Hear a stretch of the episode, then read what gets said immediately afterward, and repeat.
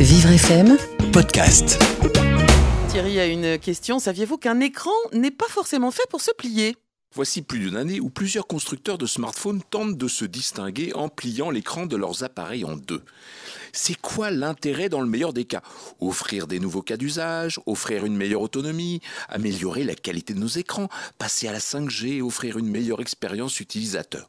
Normalement, nous devrions cocher toutes ces cases pour tenter de justifier qu'un téléphone portable à écran pliable est forcément mieux qu'un appareil qui ne l'est pas. La seule certitude que nous avons, c'est que ces appareils sont plus chers que les autres et que passé quelques heures d'utilisation, les écrans se raillent plus vite que les autres, les charnières manquent de résistance et qu'au final, comme ce fut le cas l'an passé avec un modèle de chez Samsung, que l'appareil soit retiré du marché. Mais vous me croirez si vous le voulez, mais l'un des concurrents de Samsung, Motorola, une marque désormais entre les mains de Lenovo, célèbre pour avoir également racheté ses ordinateurs à IBM, vient à son tour de s'y essayer. Objectif, proposer un téléphone à clapet constitué d'un écran pliable. Et devinez quoi?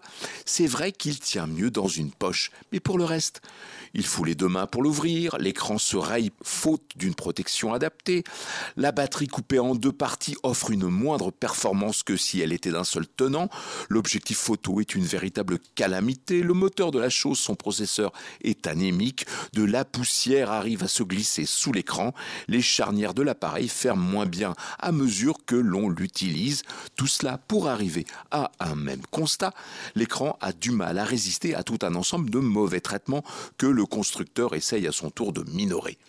Mais dans tous les cas de figure, plier un écran en deux, une fois l'exploit réalisé, n'apporte rien de plus, si ce n'est effectivement ce tarif excessif et la certitude d'avoir cédé aux sirènes d'un marketing technologique qui fait que moins c'est utile, plus on en parle. Depuis deux ans, les écrans de téléviseurs semblent aussi suivre le destin tragique de cette course à l'absurde, mais ce coup-ci en vous proposant de les enrouler à l'image d'un rouleau de papier. À défaut de convaincre, cette course aux écrans flexibles est en train de tourner en ridicule et de nous amener à nous tordre de rire, jusqu'à ce que la technologie soit au point. Mais maintenant, vous savez qu'un écran n'est pas forcément fait pour se plier. Thierry Derouet, le saviez-vous Chaque jour sur Vivre FM et en podcast sur vivrefm.com. Vivre FM, Podcast.